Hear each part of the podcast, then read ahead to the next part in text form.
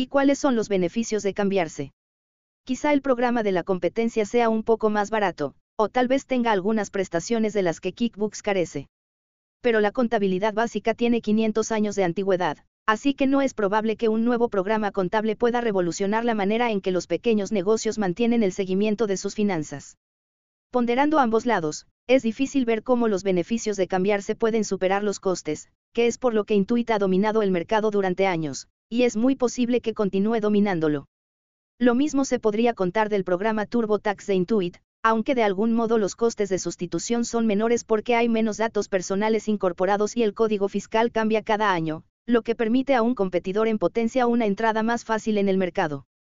Pero para convencer a la gente que ve los impuestos como una tarea anual tener que molestarse en aprender un nuevo programa para el pago de impuestos, una empresa que quiera competir todavía necesitaría ofrecer un programa significativamente más sencillo de usar, más barato o más centrado en las prestaciones. La mayoría de la gente odia rellenar sus impuestos, así que porque incurriría en un mayor coste de tiempo aprendiendo un nuevo programa de pago de impuestos.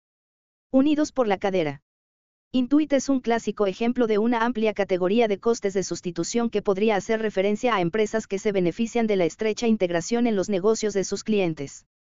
Las pequeñas empresas siguen utilizando Kickbooks porque se convierte en una parte más de sus operaciones diarias, y separarlo de su negocio para empezar de cero con un nuevo programa contable sería costoso y es probable que también peligroso. Quizá este sea el coste de sustitución más común, y lo vemos en una gran variedad de empresas. Mira Oracle, la gigante empresa de software que vende programas para grandes bases de datos que grandes compañías multinacionales usan para almacenar y recuperar enormes cantidades de datos. Dado que rara vez los datos tienen algún uso en su forma primaria, las bases de datos de Oracle normalmente necesitan conectarse a otros programas de software que analicen, presenten o manipulen esos datos primarios. Piensa en el último artículo que adquiriste online. Es muy probable que los datos primarios sobre el producto se encontraran en una base de datos de Oracle, pero otros programas unieron esa información para mostrarte la página web desde la que hiciste la compra. Así que si una empresa quisiera cambiar de una base de datos de Oracle a una ofrecida por un competidor, no solo tendría que mover todos los datos con fluidez de la vieja base de datos a la nueva, sino que también tendría que reajustar los distintos programas que extraen esos datos de Oracle. Esa alternativa requiere mucho tiempo y es costosa, por no mencionar el riesgo, la conversión puede no funcionar, lo cual puede suponer una gran interrupción del negocio. Para que una empresa elija pagar el enorme coste de apagar sus bases de datos de Oracle e instalar otra nueva, la base de datos de la competencia tendría que ser increíblemente mejor, o más barata, que una base de datos de Oracle. Los procesadores de datos y custodios de valores están en el mismo campo que Oracle. Empresas como Pfizer, Inc., y State Street Corporation hacen las labores de back office para bancos y gestoras de fondos, en esencia, gestionan todo el procesamiento y archivo de datos que permite que los bancos y las gestoras de fondos funcionen sin contratiempos. Estas empresas están tan integradas en los negocios de sus clientes que a menudo arrojan tasas de retención del 95% o superiores, convirtiendo una gran parte de los ingresos de su negocio en anualidades. Ahora imagina el caos en un banco si por la noche sus libros de contabilidad no cuadrasen, o la alteración en una empresa de gestión de patrimonio si los clientes recibiesen información incorrecta del valor de mercado de sus posiciones. En este caso, teniendo en cuenta lo descontentos que estarían los consumidores si fuese mal el procesado de datos del back office, quizá el riesgo de cambiarse supera cualquier otra consideración monetaria o de tiempo. Dado que casi todos los clientes son reacios a dejar su actual custodio o procesador de datos, no es de extrañar que para estas empresas el desafío no sea hacer dinero, sino incrementar las ventas. Por supuesto, este tipo de ventaja competitiva no está solamente limitada a empresas de servicios y fabricantes de software. Por ejemplo, hay una estupenda empresa llamada Precision Cast Parts que vende componentes superduros de metal, de alta tecnología, utilizados en los motores de aeronaves de reacción y en las turbinas de centrales eléctricas. Piensa por un minuto en la baja tolerancia a los fallos en este tipo de productos. Las turbinas de vapor de las centrales eléctricas pueden pesar más de 200 toneladas y girar a 3.000 revoluciones por minuto. Imagina las consecuencias de una hoja de turbina agrietada. Y, por supuesto, sería algo muy malo la avería de un motor de avión a 9.000 metros de altura. Por ello no debería sorprendernos que Precision haya estado durante más de 30 años vendiendo a algunos de sus clientes, ni que cuando diseñan nuevos productos sus ingenieros trabajen con clientes como General Electric. Mira la balanza coste diagonal beneficio. siempre y cuando Precision mantenga sus estándares de calidad. El único beneficio de G de cambiar a un nuevo proveedor sería monetario. De modo que al reemplazar a Precision por otro, G quizás sea capaz de construir turbinas y motores de reacción por menos dinero, lo que puede ayudarle a conseguir mayores márgenes de beneficio cuando vende sus productos. Pero ¿qué pasa con el coste? Bueno, el coste explícito es muy alto, la nueva empresa tendría que dedicar tiempo para conocer los productos de G con tanto detalle como Precision los conoce en la actualidad, pero el auténtico coste es el riesgo. Al fin y al cabo, basta con un accidente de gran repercusión mediática causado por el fallo de un componente metálico para dañar seriamente la reputación de G, lo que en definitiva afectaría a sus ventas futuras. El resultado es que Precision puede ganar unos márgenes muy grandes en los componentes que vende, en parte porque si quieren ahorrarse dinero por el cambio, sus clientes tendrían que encontrar a un proveedor fiable. La empresa también lo hace bien controlando los costes. Ese coste de sustitución, creado gracias a llevar años ofreciendo componentes de alta calidad a sus clientes, es lo que le da una ventaja competitiva a Precision. Los costes de sustitución están en todas partes. Lo maravilloso de los costes de sustitución es que aparecen en toda clase de industrias. Volviendo al software, el foso de Adobe también se basa en costes de sustitución. Diseñadores incipientes aprenden en la escuela con los programas Photoshop e Illustrator, y son lo bastante complejos como para que cambiar a otro programa implique formarse de nuevo. Autodesk, otra empresa de software que desarrolla AutoCAD, el software de diseño digital que se utiliza para crear desde puentes hasta edificios, está en una posición análoga. La mayoría de los ingenieros aprende AutoCAD en la universidad, y sus futuros empleadores no tienen ningún deseo de incurrir en una pérdida de productividad por tener que volver a formarlos con un nuevo software. En los servicios financieros, las gestoras de fondos tienen costes de sustitución que de alguna manera son análogos a los de los bancos. El dinero que entra en un fondo de inversión o en una cuenta de una gestora patrimonial tiende a quedarse ahí, a esto lo llamamos activos viscosos, y ese dinero genera comisiones durante muchos años. Por ejemplo, durante los escándalos de marketing en el mundillo de los fondos de inversión, incluso cuando algunas gestoras de fondos fueron sorprendidas haciendo cosas descaradamente ilegales, la mayoría mantuvo suficientes activos bajo gestión para permanecer rentables pese a las costas judiciales y los reembolsos a los inversores. Aunque es probable que el coste explícito de cambiar la cuenta de un fondo de inversión de la empresa a la empresa B sea menor que cambiarse de cuenta corriente, la mayoría de las personas percibe los beneficios como inciertos. Tienen que convencerse, en primer lugar, de que la nueva y menos conocida gestora será mejor que la gestora que han estado utilizando, lo que en esencia significa admitir que cometieron un error eligiendo su actual gestora. Esto es duro para la mayoría de las personas, así que el patrimonio tiende a quedarse donde está. Tal vez de manera explícita los costes de sustitución no sean tan grandes, pero los beneficios de cambiarse son tan inciertos que la mayoría de la gente toma el camino del mínimo esfuerzo, y simplemente se queda donde está. En el sector energético, un negocio tan común como el de la distribución de propano tiene bastantes costes de sustitución. En muchas zonas rurales de Estados Unidos, la gente no está enganchada a una red de distribución de gas natural, así que obtienen el gas para calentarse y cocinar de tanques de propano situados cerca de sus casas. En general, estos tanques no son propiedad de los consumidores, sino que se alquilan a la empresa que suministra el propano. Así que si un nuevo proveedor de propano se acerca con un mejor precio y el consumidor llama a su proveedor existente para cancelar el servicio, el actual proveedor tendrá que sustituir el tanque por uno nuevo, lo que es una gran molestia. Sobra decir que la gente no cambia muy a menudo de distribuidor de propano, en especial porque si se cambia a un competidor, el distribuidor actual suele cobrar una comisión. Esto da a los distribuidores un aceptable poder de fijación de precios, y la prueba financiera de ellos son sus elevados retornos sobre el capital. En la asistencia sanitaria, con frecuencia las empresas fabricantes de equipamiento de laboratorio se benefician de los costes de sustitución. Waters Corporation, por ejemplo, desarrolla máquinas sofisticadas y caras que realizan un proceso llamado cromatografía líquida, CL, que para una mayor purificación y control de calidad separa sustancias en sus componentes químicos. Una máquina CL puede examinar el agua para detectar si está contaminada o contiene impurezas de petróleo.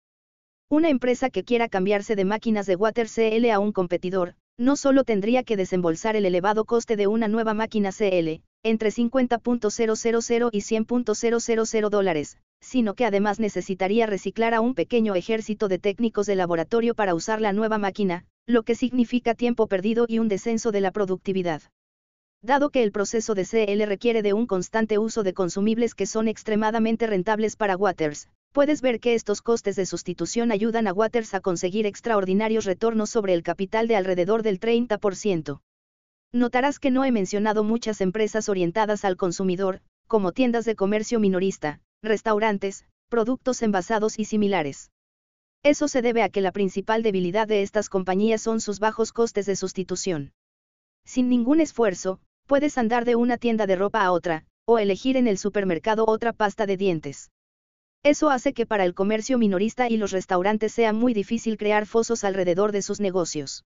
Algunos, como Walmart y Home Depot, pueden hacerlo mediante las economías de escala, y otros, como Coach, pueden crear fosos construyendo poderosas marcas, pero, en general, las empresas orientadas al consumidor sufren de bajos costes de sustitución. Los costes de sustitución pueden ser difíciles de identificar porque a menudo necesitas tener una profunda comprensión de la experiencia del consumidor, lo cual suele ser difícil si no eres el consumidor. Pero este tipo de foso económico puede ser muy poderoso y duradero, así que merece la pena tomarse el tiempo de buscarlos. Espero que los ejemplos de este capítulo te hayan aportado elementos para la reflexión.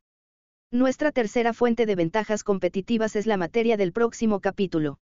Aunque es defendible decir que es un tipo de coste de sustitución, el efecto red es un foso económico tan único y potencialmente poderoso que se merece su propia categoría.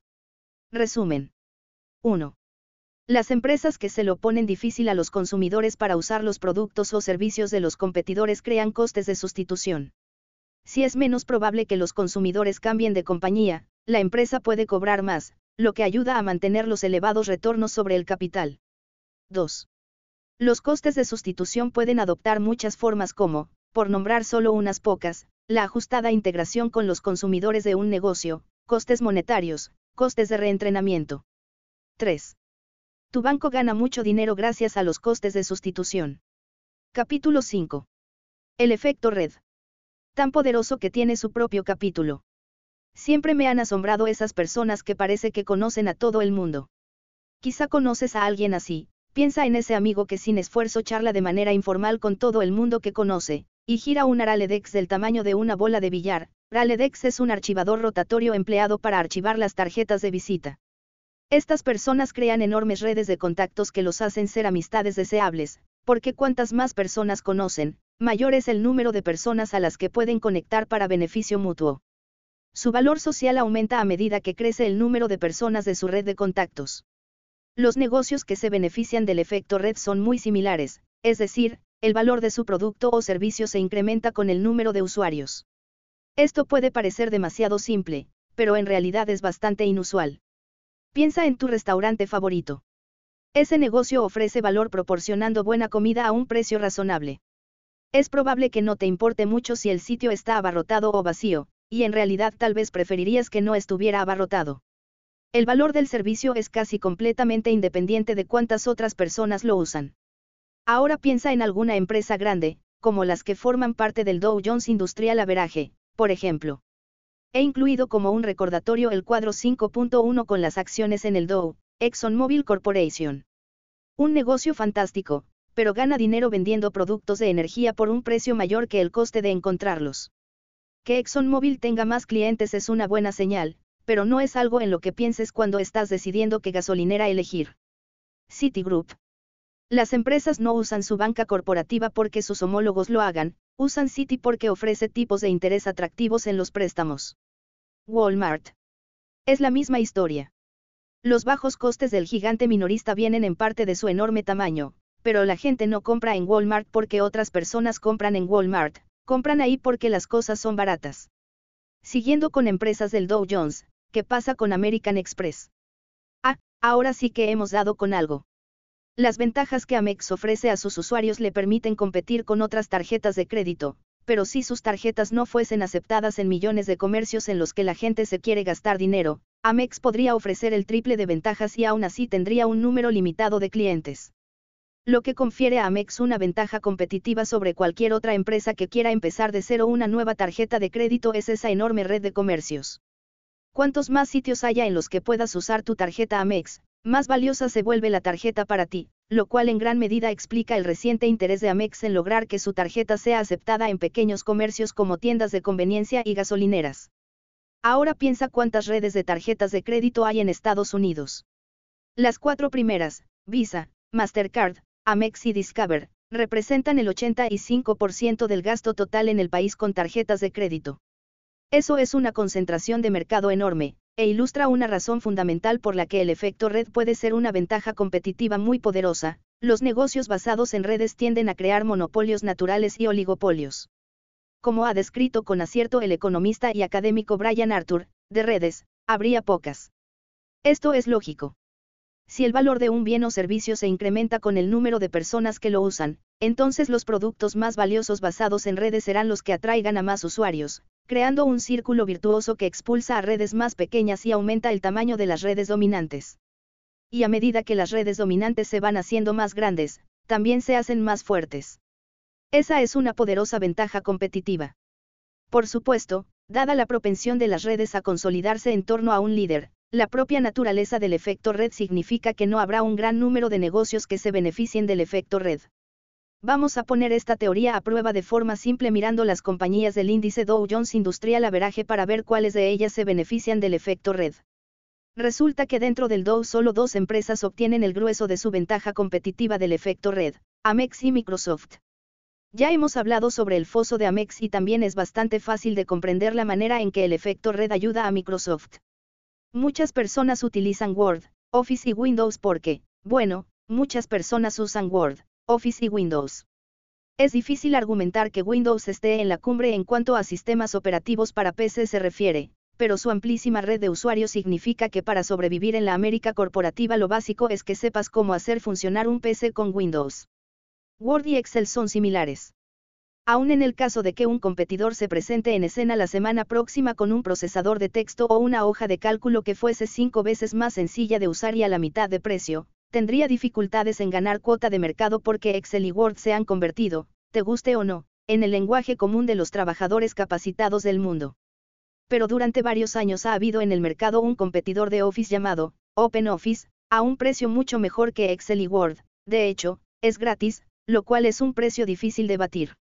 Los programas de procesamiento de texto y hojas de cálculo se parecen y se sienten como si fueran Word y Excel, y, en gran medida, los archivos son compatibles con sus análogos de Microsoft. He probado OpenOffice y es bastante bueno.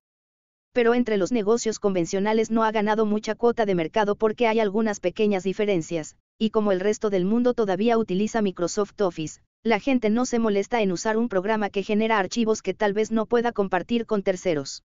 Si un producto que es bastante bueno y no cuesta nada no puede arañar un ápice de cuota de mercado al producto de otra empresa, creo que puedes decir con seguridad que esta última empresa tiene una ventaja competitiva. Hay otro hecho interesante que se deduce de un rápido vistazo al Dow, y es que tanto Amex como Microsoft operan en industrias relativamente nuevas. Al fin y al cabo, las tarjetas de crédito han estado presentes apenas unas décadas, y la industria del PC es todavía más joven. A medida que observes empresas basadas en redes, te darás cuenta de que no es casualidad, el efecto red es mucho más común entre los negocios basados en información o transmisión de conocimiento que entre los negocios basados en bienes físicos. Esto es así porque la información es lo que los economistas llaman un bien no rival. La mayoría de los bienes pueden ser usados por solo una persona al mismo tiempo, si me compro una excavadora de Caterpillar, nadie más puede usarla mientras excavo la cimentación. Este tipo de bienes se llaman bienes rivales pero puedo utilizar la red de pagos de Amex al mismo tiempo que millones de dueños de tarjetas, de la misma forma que todas esas personas podrían usar al mismo tiempo la bolsa de Nueva York, New York Stock Exchange, para saber cuánto cuestan unas acciones de American Express.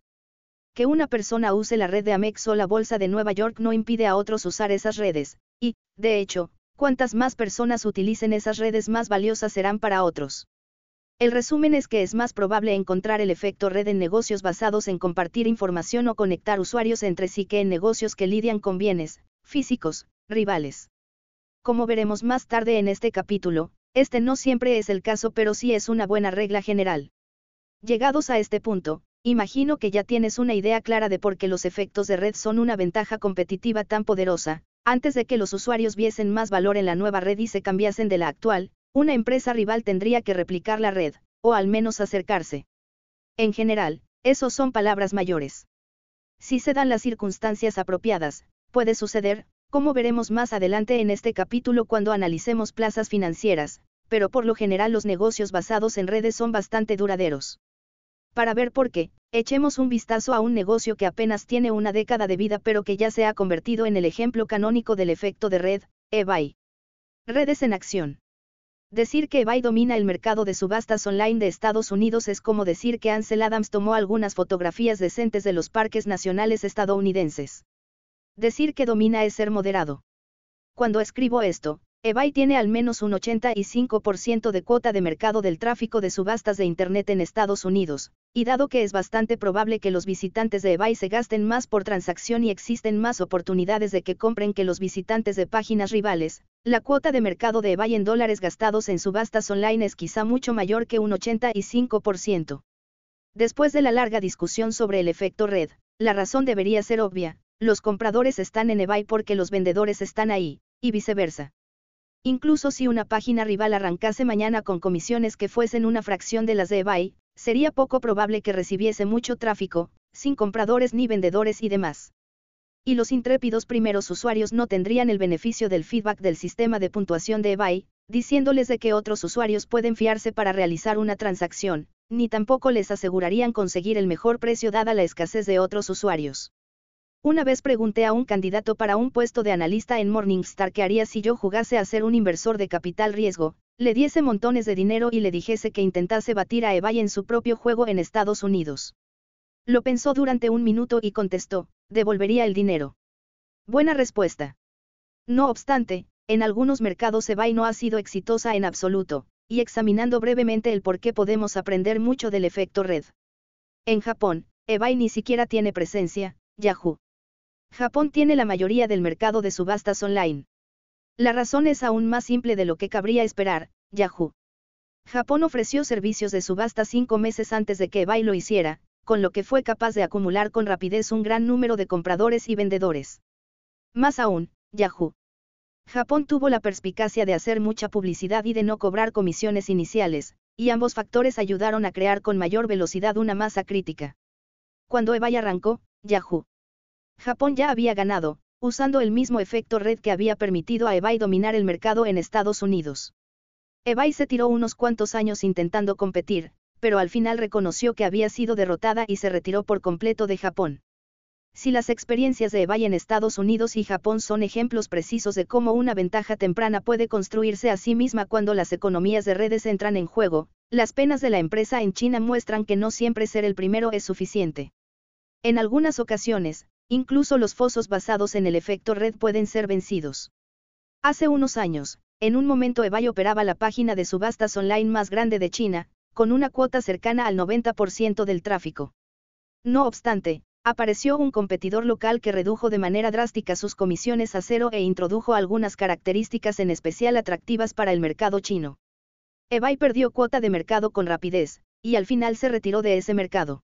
Aquí la lección es que en un mercado de fuerte crecimiento con preferencias de los consumidores que todavía se están formando sobre un nuevo tipo de servicio, en este caso subastas online, el efecto red puede ser el blanco de un ataque exitoso.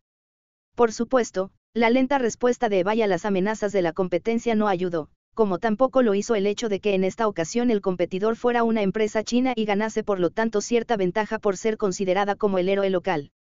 Suficiente sobre eBay, Pasemos a analizar otros ejemplos de efectos de red en acción. No es un gran salto pasar de eBay, que es simplemente un mercado online para todo tipo de bienes físicos, a un mercado financiero como el Nasdaq, la Bolsa de Nueva York, NICE, y la Bolsa de Chicago, Chicago Mercantile Exchange. Las bolsas financieras se benefician del efecto red de igual forma que lo hace eBay, pero con algunas diferencias cruciales que ayudan a ilustrar cuando las economías de red están en su punto más álgido y cuando se pueden romper. La mecánica del efecto red para una bolsa financiera es simple, a medida que más compradores y vendedores se agregan en la bolsa, aumentan las posibilidades de que los partícipes encuentren el activo que quieren al precio que lo quieren. En lenguaje financiero, más compradores y vendedores llevan a una mayor liquidez. La liquidez puede ser amplia, lo que significa que los partícipes comercian con una amplia variedad de activos, y puede ser profunda, es decir, que los partícipes pueden negociar un gran volumen de activos sin afectar al precio de cotización. Parece un negocio fantástico, ¿verdad? Deja que el efecto red emplee su magia para crear un buen fondo de liquidez, amplia y profunda al mismo tiempo, y verás cómo llegan los beneficios. En realidad, eso no es una mala descripción de mercados de futuros como la Bolsa de Chicago, el MEC, y la Bolsa de Nueva York, NICE, que son empresas muy rentables con amplios fosos debido a su liquidez inducida por su red. Por desgracia, la historia es un poco más complicada, porque aunque cuenten con grandes fondos de liquidez, las bolsas que negocian principalmente acciones, como el NICE y el Nasdaq, tienen ventajas competitivas mucho más débiles. De hecho, en los últimos años los mercados de valores han visto descensos en sus retornos sobre el capital a medida que se ha introducido competencia, mientras que los mercados de futuros han mantenido unos beneficios muy sólidos. Esto se debe a que los contratos de futuros son cautivos de un mercado específico, si compras un contrato de futuros en el NIMEX o en MEC también tienes que venderlo ahí. La razón de esto es complicada, así que confía en mí. Los mercados de futuros pueden extraer mucho más valor de sus partícipes porque ejercen mucho más control sobre cada transacción. Por otro lado, las acciones pueden ser compradas y vendidas en una amplia variedad de mercados, lo que provoca una competencia de precios mucho mayor. Un inversor profesional puede comprar una .000 acciones de IBM en el NICE y venderlas en cualquiera de la otra media docena de mercados en los que también se negocian acciones del gigante azul si uno de esos otros mercados ofrece un precio mejor. Gracias a que el fondo de liquidez de acciones de IBM no está limitado a ningún mercado, ninguno de ellos se beneficia tanto del efecto red como lo hacen los mercados de futuros. La lección aquí es que para que una empresa se beneficie del efecto red necesita operar una red cerrada, y cuando redes que antes eran cerradas se abren, el efecto red puede desvanecerse en un abrir y cerrar de ojos. Cuando estás evaluando si una empresa se puede estar beneficiando de economías de red, una buena pregunta para formular es, ¿cómo puede esa red abrirse a otros partícipes? Pasando de mercados de valores y futuros a otras industrias, también vemos activo el efecto red en otras muchas áreas del mercado. La empresa de transferencia de dinero Western Union es un buen ejemplo, y el valor para los usuarios de su red se manifiesta en el hecho de que pese a que su red es tres veces más grande que la de su competidor más cercano, Western Union procesa un número de transacciones cinco veces superior. En otras palabras, Western Union genera, de media, más negocio por cada localización porque sus usuarios pueden enviar dinero a más sitios de los que podrían si usasen a la competencia. Este es un efecto común de los negocios basados en redes, el beneficio de tener una red mayor es no lineal, lo que significa que el valor económico de la red se incrementa a una tasa mayor que su tamaño absoluto. Puedes hacerte una idea de esto mirando los cuadros 5.2 y 5.3, que comparan el número de nodos de una red, análogo al número de localizaciones de Western Union, con el número de conexiones entre esos nodos. Es bastante increíble ver cuán rápido crece el número de conexiones a medida que uno va añadiendo más nodos. En términos prácticos, puedes ver con claridad cuán atractivos son los aspectos económicos. Si un negocio basado en una red incrementa su capital invertido, digamos, un 50% para expandir su número de nodos de 20 a 30, aumenta el número de conexiones casi un 130%, de 190 a 435. Por supuesto, con este tipo de análisis debes tener cuidado porque son muy altas las probabilidades de que no todas las conexiones de una red sean igual de valiosas para todos los usuarios. Siguiendo con el ejemplo de Western Union, me imagino que el gran número de sucursales de Western Union en varias partes de México hace el servicio muy valioso para personas que viven en el barrio Pilsen de Chicago, donde yo vivo, porque Pilsen es una zona en la que residen muchos inmigrantes con lazos con México. Pero no creo que en Pilsen haya muchos residentes que envíen dinero a Dubái o Daque, Así que esas conexiones particulares, nodo a nodo, para la mayoría de los residentes en Pilsen no son tan valiosas. Es justo decir que para sus usuarios, el valor de una red está más ligado al número de conexiones que al número de nodos, pero es probable que a medida que el número de conexiones se vuelva extremadamente grande, disminuya la relación valor por conexión. Nuestra siguiente serie de ejemplos del efecto red viene de una industria tremendamente rentable que no es todo lo conocida que debería, logística de terceros. Puede parecer aburrido, pero retornos sobre el capital del 40% combinados con tasas de crecimiento del 20 al 30% durante más de una década debería despertar tu curiosidad. ¿Cómo lo hicieron empresas como Expeditors International y CH Robinson para tener un historial tan impresionante?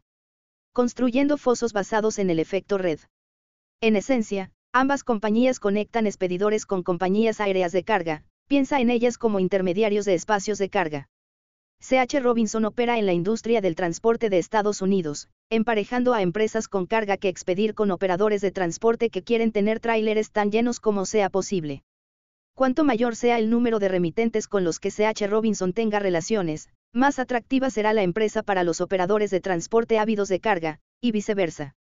Este es un ejemplo de manual del efecto red, y también es una ventaja competitiva muy poderosa. Expeditors International es un poco diferente. La empresa opera en el ámbito internacional y es más que un mero intermediario. En esencia, los clientes de la empresa le piden que transporte mercancías cruzando fronteras en un determinado plazo, y Expeditors controla los detalles. Expeditors compra en nombre de sus clientes espacio de carga en aviones y barcos, llena ese espacio con la carga de los clientes y también se hace responsable de cualquier contratiempo, aduanas, aranceles, almacenaje, que pueda surgir entre el punto de origen y el punto de llegada. El foso de Expeditors International yace en su extensa red de sucursales, que le permite atender a sus clientes de manera más eficiente porque con independencia de a dónde tengan que enviar cosas, son grandes las probabilidades de que Expeditors tenga una sucursal tanto en el punto de envío como en el de entrega. Si una amplia red implica que Expeditors puede transportar más carga entre cada sucursal, entonces los ingresos operativos por cada sucursal deberían incrementarse, ya que las nuevas sucursales añaden carga a las ya existentes. Resulta que esto es exactamente lo que sucede, véase cuadro 5.4. Para concluir, cerremos el círculo mirando a una empresa que es muy similar a la mariposa social de la que hablé al comienzo del capítulo. Corporate Executive Board publica la investigación de las mejores prácticas para grandes empresas, ayudando de esa manera a los ejecutivos a determinar cómo resolver algunos de los problemas con que se encuentran compartiendo las experiencias de otras empresas que han encarado problemas similares. Ya puedes ver el efecto red, Cuantas más empresas estén en la red de Corporate Executive Board, mayor es la probabilidad de que tenga información relevante para sus miembros. También ayuda a los miembros poniéndolos en contacto para problemas puntuales. Cuadro 5.4 Ingresos operativos de Expeditors International por sucursal, miles de dólares. La belleza de este negocio es que en realidad la investigación publicada es menos valiosa que la propia red. Al fin y al cabo, si eres un ejecutivo de alto nivel de una compañía y te enfrentas a un desafío y estás falto de tiempo, ¿a qué red te vas a unir? Por supuesto, a la misma a la que ya pertenecen el resto de los ejecutivos de grandes compañías faltos de tiempo, ya que son las personas con las que compites, y es probable que quieras estar al tanto de lo que están pensando. Para competir con la empresa de forma exitosa, cualquier competidor potencial de Corporate Executive Board necesitaría replicar esa red, lo cual parece poco probable mientras la red de corporate siga creciendo. Como puedes ver, el efecto red es una ventaja competitiva muy poderosa.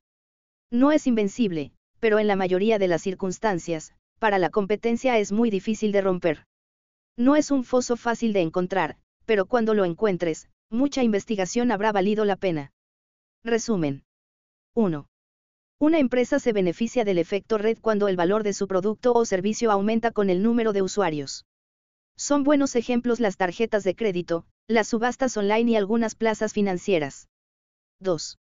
El efecto red es un tipo de ventaja competitiva extremadamente poderoso y se encuentra con más frecuencia en negocios basados en compartir información o en poner a usuarios en contacto. No se ve mucho en negocios que tratan con bienes físicos.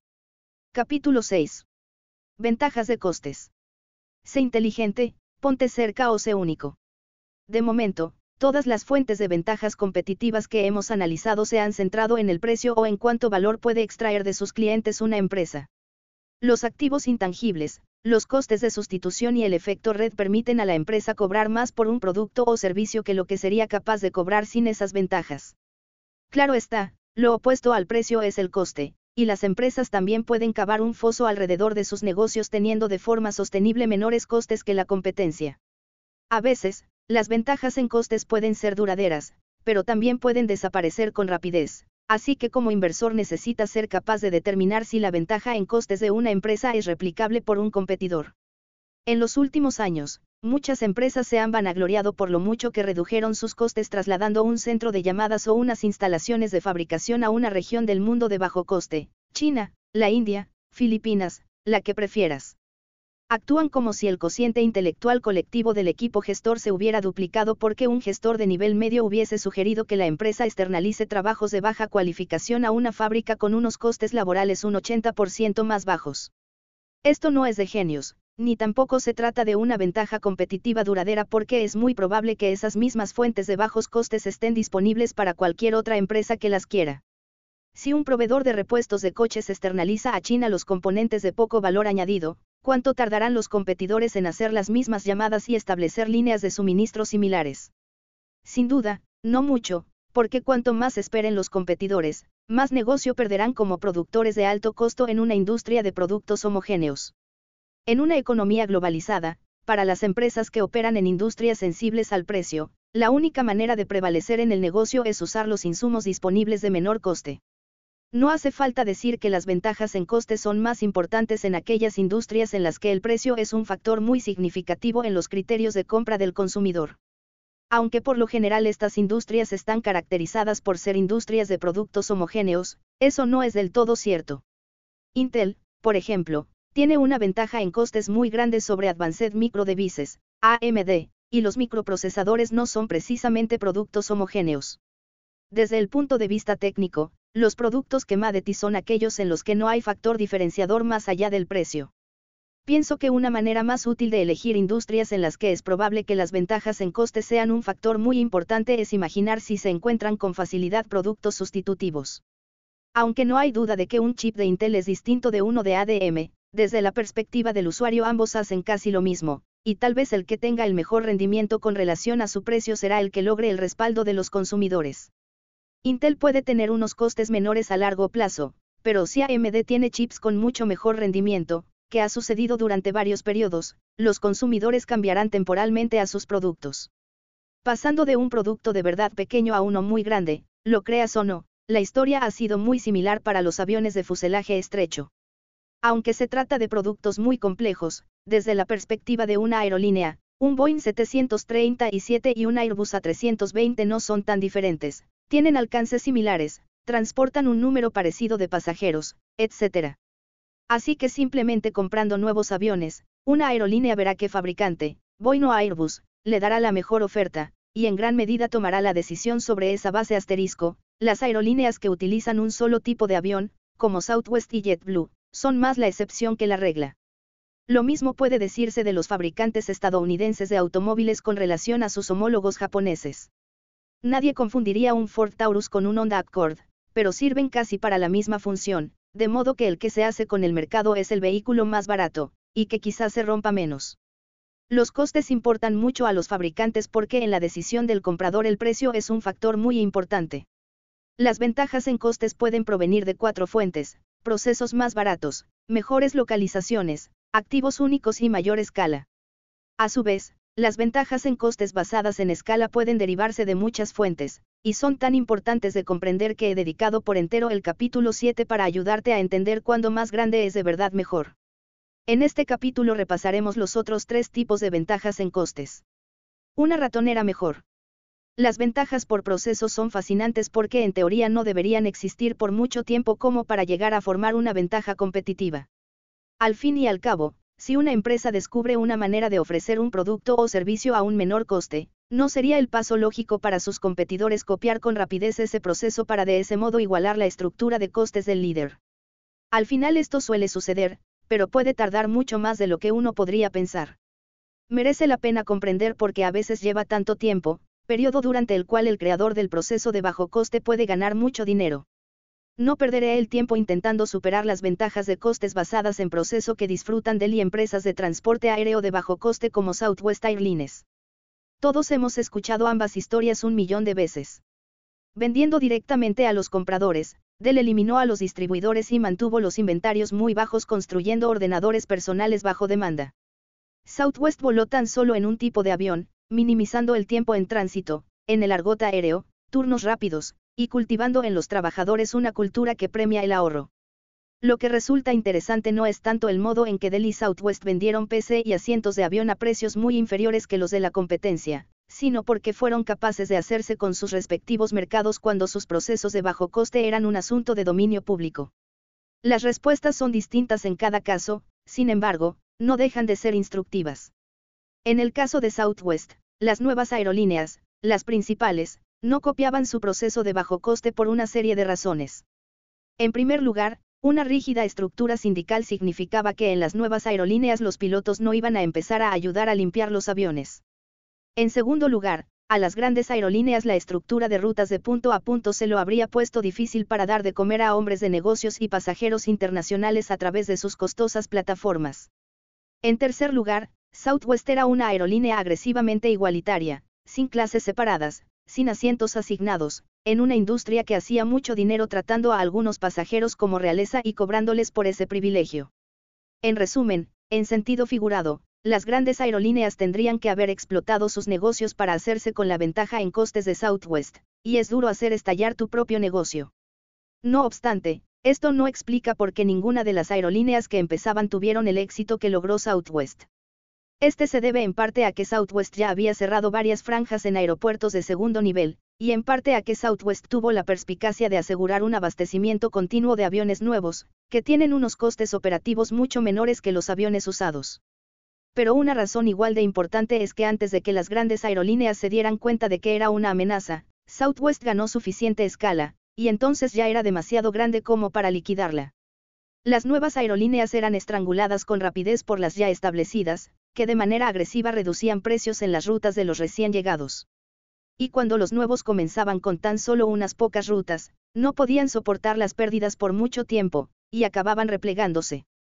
Los fabricantes de PC ya establecidos dejaron a Dell en paz por la misma razón que las grandes aerolíneas dejaron tranquila a Southwest. Los revendedores y distribuidores que llevaban los PC de los fabricantes al consumidor final eran demasiado vitales dentro de la cadena de distribución.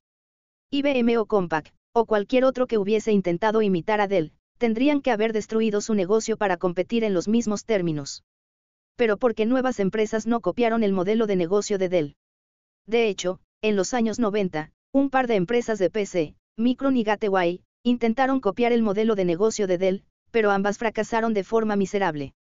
Micron estaba demasiado ocupada tratando de gestionar otras líneas de negocio para replicar de manera eficaz la supereficiente cadena de abastecimiento de Dell, y Gateway abrió tiendas de distribución en una apuesta por diferenciarse del resto e introducirse en el mercado de consumidores. Es difícil de creer ahora, pero hasta finales de 1996, en términos de tamaño y rentabilidad, Dell y Gateway eran comparables.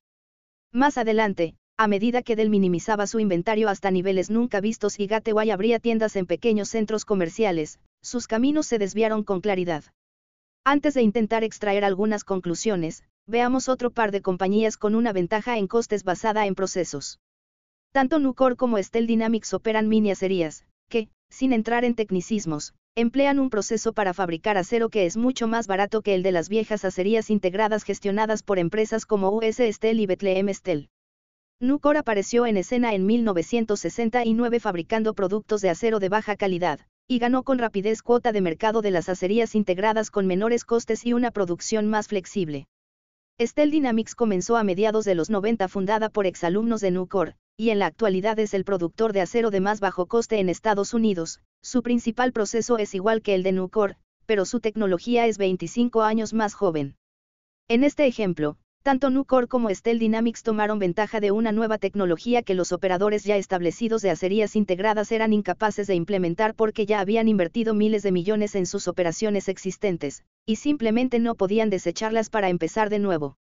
Y mientras que los nuevos competidores del mercado del acero pueden, y de hecho hicieron, empezar empresas con un proceso similar de mini acerías, las viejas acerías integradas se dieron tanta cuota de mercado que Nucor y Steel Dynamics, junto con otras nuevas mini acerías, pudieron lograr unos bastante respetables retornos sobre el capital. Ahora avancemos con rapidez al presente los tres casos, Southwest, Dell y las mini acerías. Los tres siguen siendo negocios decentes, pero hoy sus fosos son más débiles de lo que eran hace 5 o 10 años. ¿Por qué? Southwest todavía tiene una estructura de costes más barata que cualquiera de las grandes, en realidad, algo no muy complicado de lograr, pero se enfrenta a competidores como JetBlue y AirTran que han sido capaces de tener acceso a aviones más nuevos y hangares más baratos en aeropuertos de segundo nivel. Además, la debilitada salud financiera de las grandes aerolíneas hizo que ganar escala fuera más fácil para las aerolíneas de bajo coste. Las grandes aerolíneas estaban teniendo tantos problemas para mantenerse a flote que no podían destinar sus recursos a aplastar a los advenedizos. Así que los nuevos operadores de bajo coste han sido capaces de copiar partes importantes de la fórmula secreta de Southwest e igualarla en costes. Mientras tanto, Dell todavía es el fabricante de PC de mejor coste, pero su ventaja se ha reducido de manera considerable a medida que rivales como Hewlett Packard han reconfigurado sus negocios para reducir costes, y los operadores de alto coste como IBM han vendido sus negocios de PC a propietarios más inteligentes, como Lenovo. Dell apenas cuenta con una ventaja en costes en los portátiles, y a menudo a muchos consumidores no muy familiarizados con la tecnología les preocupa comprar un ordenador sin la supervisión de un amable vendedor en una tienda minorista.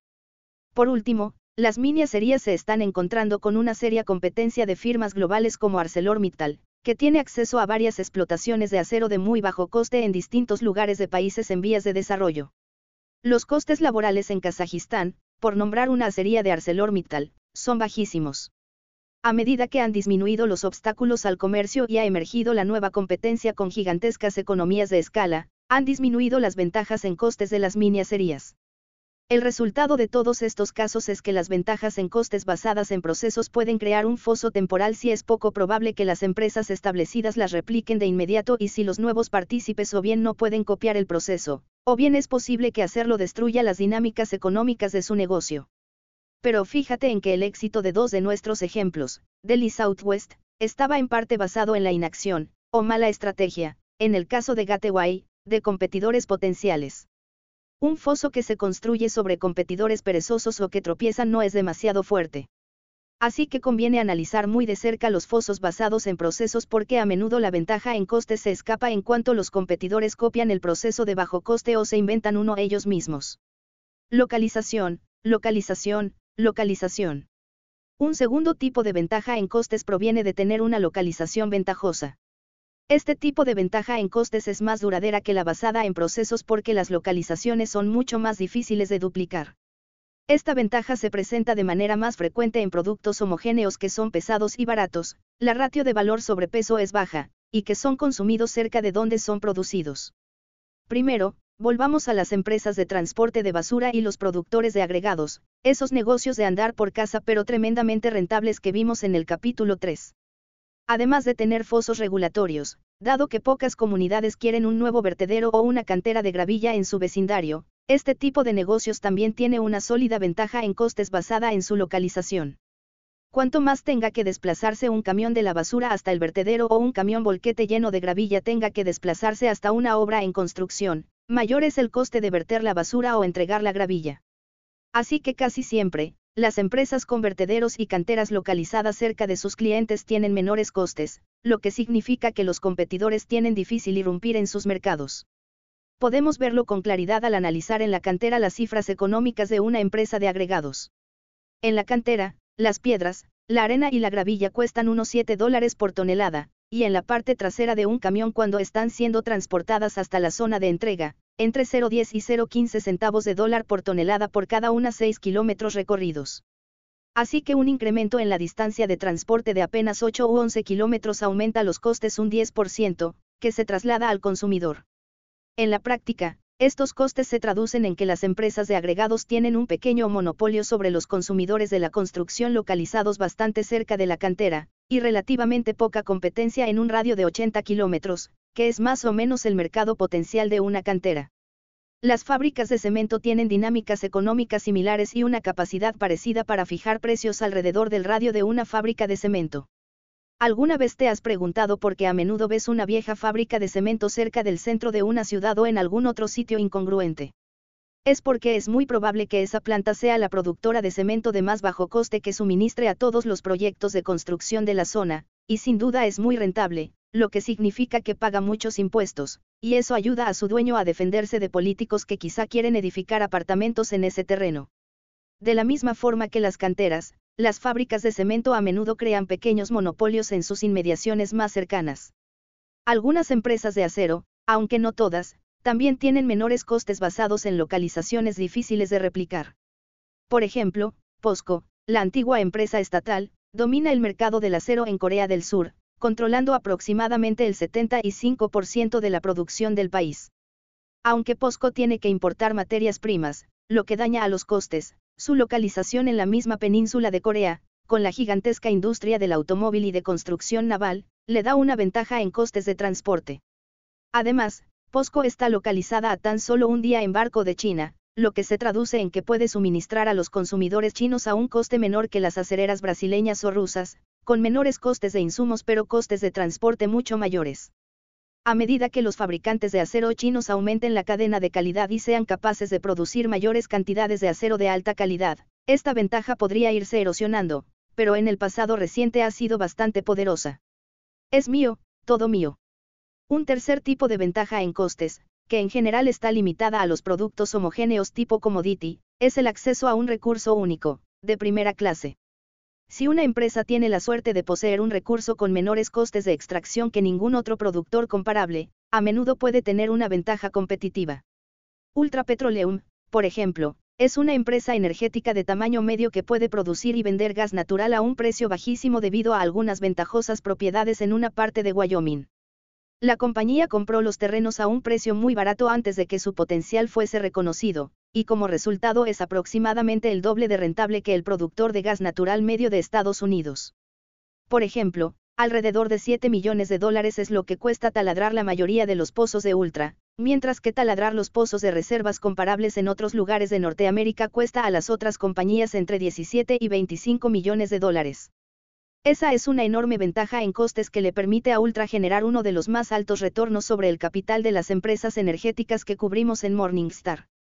Otra empresa con este tipo de ventaja de costes es una inusual pequeña compañía llamada Campes Minerals, que opera en la en verdad excitante industria de sal de roca, que Morningstar ha cubierto durante unos años. Piensa en el deshielo de autopistas, no en condimentar patatas fritas. Resulta que Campes posee una mina en Ontario, llamada Gaderich, que debido a su geología única y su gigantesco tamaño produce sal de roca a uno de los costes más bajos del mundo. La beta en la que se mina en la actualidad tiene un grosor de más de 30 metros. Campes se beneficia también de la localización de la mina de Gaderich dentro del lago Hurón, permitiendo a Campes enviar sal al medio oeste estadounidense a un coste muy bajo a través de ríos y canales. Dado que la sal es bastante barata, los bajos costes de transporte se añaden a la ventaja competitiva de Campes y también ayuda a estar cerca de una fuente de demanda muy estable, de media. El medio oeste estadounidense tiene un clima invernal bastante duro. Si buscas con detenimiento, descubrirás que este tipo de ventaja competitiva no está limitada a empresas que cavan en el suelo. Mira Aracruz el Yellowus, una empresa brasileña que no solo resulta ser el mayor fabricante de pulpa de papel del mundo, sino que también es el productor de menor coste. ¿Por qué? Bueno, es bastante fácil. En Brasil, los árboles de eucalipto que utiliza para la pulpa crecen más rápido que en ningún otro lugar del mundo. En Brasil, un plantón madura en unos 7 años, comparado con 10 años en el vecino Chile y más de 20 años en climas templados, como en Estados Unidos. No es difícil ver que si los recursos de Aracruz se regeneran cada 7 años mientras que los árboles de la competencia tardan en crecer entre un 50 y un 200% más de tiempo, entonces Aracruz será capaz de producir más pulpa con menos capital invertido que ningún otro. Es barato, pero dura. Las ventajas en costes pueden ser fuentes muy poderosas de ventajas competitivas, pero es muy probable que algunas duren mucho más que otras. Por lo general, las ventajas basadas en procesos implican llevar un seguimiento cercano porque aun en el caso de que duren cierto tiempo, a menudo se debe a alguna limitación temporal en la capacidad del competidor para copiar el proceso. Una vez que esa limitación desaparece, con rapidez el foso puede volverse mucho más estrecho. Desde un punto de vista analítico, las ventajas de costes basadas en la localización y las basadas en poseer activos únicos son mucho más duraderas y fáciles de descubrir. A menudo las empresas con ventajas en localización crean pequeños monopolios y, por definición, los depósitos de primera calidad de recursos naturales son muy difíciles de replicar. Por supuesto, el rey de las ventajas de costes es la escala. Las ventajas de escala pueden crear fosos económicos extremadamente duraderos. Pero de verdad cuando más grande mejor. Ese es el tema del capítulo siguiente. Resumen. 1. Las ventajas en costes son más importantes cuando el precio es un factor muy importante en la decisión de compra del consumidor. Pensar en si el producto o servicio tiene un sustitutivo disponible con facilidad te orientará hacia industrias en las que las ventajas en costes pueden crear fosos. 2. Procesos más baratos, mejores localizaciones y recursos únicos pueden crear ventajas en costes, pero mantén el ojo atento a las ventajas basadas en procesos. Lo que una empresa puede inventar, otra lo puede copiar. Capítulo 7. La ventaja del tamaño. Si sabes lo que estás haciendo, más grande puede ser mejor. Más grande es solo relativamente mejor. Cuando estés pensando en las ventajas de costes que provienen de la escala, recuerda esto, el tamaño absoluto de una empresa importa mucho menos que su tamaño con relación a sus rivales. Dos empresas gigantes que dominen una industria, Boeing y Airbus, por ejemplo, tienen pocas probabilidades de tener entre sí ventajas muy significativas basadas en escala. Pero como analizaremos más adelante en este capítulo, incluso una empresa que sea bastante pequeña en términos absolutos, puede tener un foso muy sólido si es mucho más grande que su competencia. Para entender las ventajas de escala es importante recordar la diferencia entre costes fijos y variables. Si piensas en la tienda de alimentos de tu barrio, sus costes fijos son el alquiler, los suministros y los salarios de los empleados. Los costes variables serían toda la compra al por mayor de la mercancía que la tienda necesita para llenar las estanterías y quizá unos costes extra para compensar el gran tráfico de clientes en periodos puntuales del año, como las vacaciones. Por el contrario, una agencia inmobiliaria tendría casi exclusivamente costes variables. Aparte de una oficina, un teléfono, un coche y un ordenador con acceso a la base de datos de casas en venta, un agente inmobiliario no tiene muchos costes sin contar las comisiones, que varían con las ventas de los inmuebles, sin ventas no hay comisiones. En general, cuanto mayores son los costes fijos con relación a los costes variables, más consolidada tiende a estar una industria porque los beneficios del tamaño son mayores. No es de extrañar que tan solo haya unas pocas empresas de entrega de paquetería o fabricantes de automóviles o de microchips, pero haya cientos de pequeñas agencias inmobiliarias, consultorías, bufetes de abogados y empresas de auditoría. Un bufete con mil abogados no tiene ventaja en costes sobre un bufete que tenga diez. Puede que tenga una gama de servicios mayor para ofrecer, y quizá gracias a eso consiga más negocios, pero no va a tener una significativa ventaja en costes con respecto a los competidores más pequeños podemos descomponer aún más las ventajas de costes por escala en tres categorías, distribución, producción y mercados nicho. Aunque en Economía 101 la escala de producción tiende a acaparar toda la atención, mi experiencia es que son igual de poderosas las ventajas en costes que provienen de grandes redes de distribución o dominio de un mercado nicho, y en una economía cada vez más orientada a los servicios, también son más comunes. El valor de un camión. Las grandes redes de distribución pueden ser la fuente de tremendas ventajas competitivas, y puedes ver con facilidad el por qué cuando piensas en las dinámicas económicas de mover paquetes del punto A al punto B miremos los costes fijos y variables de gestionar una flota de camiones de reparto. Los camiones propiamente dichos, ya sean comprados o alquilados, son un coste fijo, al igual que lo son los salarios de los conductores y la mayoría de la gasolina que los camiones necesitan consumir para realizar sus rutas. El único coste variable real son las horas de productividad para periodos de mucho ajetreo y una parte de la gasolina. Puedes ver como un coste fijo la gasolina necesaria para que el camión complete su ruta normal, y como el coste variable lo que se consume si el camión tiene que ir a una localización que se encuentra lejos de la ruta habitual. Aunque para un servicio de partida construir y operar la red de reparto es una propuesta cara, el beneficio incremental en cada nuevo objeto que la flota de camiones reparte es enorme. Piensa en ello, una vez que los costes fijos son cubiertos, repartir un paquete adicional dentro de la ruta de reparto es muy rentable porque los costes variables de hacer esa parada extra son prácticamente nulos. Ahora imagina que tienes que intentar competir con una empresa que tiene establecida una red de distribución. Es probable que tenga cubiertos sus costes fijos y obtenga beneficios de manera incremental a medida que reparte más paquetes, mientras que tú, si es que consigues suficiente escala para convertirte en rentable, tendrías que incurrir en cuantiosas pérdidas durante un tiempo. De hecho, una de las principales razones por las que United Parcel Service, UPS, tiene retornos sobre el capital mucho más altos que su rival FedEx es que obtiene una parte muy significativa de sus beneficios operativos de la entrega de paquetes puerta a puerta, en contraposición al servicio nocturno de cartas. Un camión de reparto que esté medio lleno, tal vez todavía cubra sus costes, mientras que es probable que un avión de carga con paquetes con hora de entrega urgente no. Muchas empresas con redes de distribución pueden cavar este tipo de fosos económicos. Considera Dorden Restaurants, que opera en Estados Unidos la cadena de pescado y marisco Red Lobster. Tal vez no parezca muy fascinante, pero conseguir que marisco razonablemente fresco llegue a 650 restaurantes a través de todo un continente no es una tarea menor, y tener una gran red de distribución le permite a Dorden lograrlo de manera más eficiente y a un coste menor que sus competidores. Con muchos más restaurantes que su competidor más cercano, es evidente que Dorden se beneficia de la escala de distribución. Pasando de las sabrosas patas de cangrejo a los menos apetecibles desechos médicos, también puedes ver una enorme ventaja de distribución en una empresa llamada Stericycle, que es la empresa de recogida y eliminación de desechos médicos más grande de Estados Unidos. Stericycle es 15 veces más grande que su competidor más cercano, lo que le da una densidad de ruta inigualable. Tener más paradas por ruta lleva de forma directa a rutas más rentables, mayores retornos sobre el capital y un foso económico más amplio. Una red de distribución grande y densa significa que en potencia Stericycle puede bajar mucho sus precios y seguir generando elevados beneficios.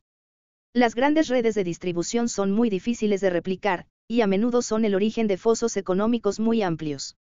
Vemos esto en empresas como Cisco, el mayor distribuidor de servicios de comidas en Estados Unidos, en Facinal, uno de los distribuidores de productos de fijación más grandes del país, o en grandes empresas de bebidas como Coca-Cola y Diageo. Más grande puede ser mejor. Las ventajas en costes también pueden derivarse de las escalas por producción. El ejemplo clásico de esto es una fábrica con una cadena de montaje. Cuanto más se acerque la fábrica a un 100% de su capacidad, más rentable es, y cuanto más grande es la fábrica, más fácil resulta repartir los costes fijos del alquiler y los suministros sobre un volumen de producción mayor. Además, cuanto mayor sea la fábrica, más sencillo resulta especializarse en tareas individuales o en mecanizar la producción. Cabe afirmar que el predominio de este tipo de ventajas de costes ha disminuido ligeramente en el pasado reciente a medida que enormes grupos de mano de obra de bajo coste en China y Europa del Este se han integrado en la economía global, provocando que algunas fábricas se alejen de Europa y Estados Unidos. Aún así, para algunas compañías es una ventaja muy real. Quizá el mejor ejemplo sea ExxonMobil Corporation, que gracias a su economía de escala en muchos segmentos de operaciones, tiene menores costes operativos que el resto de las superpetroleras integradas. Aunque las ventajas de escala de la compañía son menos evidentes en las operaciones de extracción y exploración de petróleo y gas natural, sí lo son en las operaciones de refino y procesos químicos, que tienen retornos sobre el capital que eclipsan los de competidores como Valero y BASF Corporation. La escala por producción no se limita a poseer una fábrica más grande que la competencia. Si pensamos en la escala simplemente en términos de repartir los costes fijos entre una base de ventas mayor, podemos ver que las empresas no industriales también pueden beneficiarse de las economías de escala. El gigante de los videojuegos Electronic Arts, por ejemplo, tiene más facilidad para crear fantásticos videojuegos que las empresas más pequeñas, porque el coste de sacar un videojuego al mercado, en la actualidad en torno a 25 millones de dólares, es en esencia fijo, y Electronic Arts puede repartir los enormes costes de desarrollo de sus videojuegos entre una mayor base de ventas. Al otro lado del charco, en el Reino Unido, vemos una dinámica similar en BSKYB, el mayor proveedor de servicios de televisión de pago de ese país. Sky puede permitirse pagar mucho más por sus contenidos que sus rivales porque puede repartir el coste entre un mayor número de suscriptores, tiene tres veces más suscriptores que Virgin Media, su competidor más cercano. Así Sky puede comprar más partidos de fútbol de la Premier League, más películas de estreno y más series de éxito de Estados Unidos, lo que atrae a más suscriptores, lo que a su vez le da a Sky el músculo financiero para seguir fortaleciendo su oferta de contenidos. En ausencia de un nuevo partícipe de mercado que presente mejores ofertas por una parte de ese contenido y que esté dispuesto a sufrir grandes pérdidas financieras mientras intenta adquirir suscriptores, parece que Sky tiene un foso económico bastante amplio.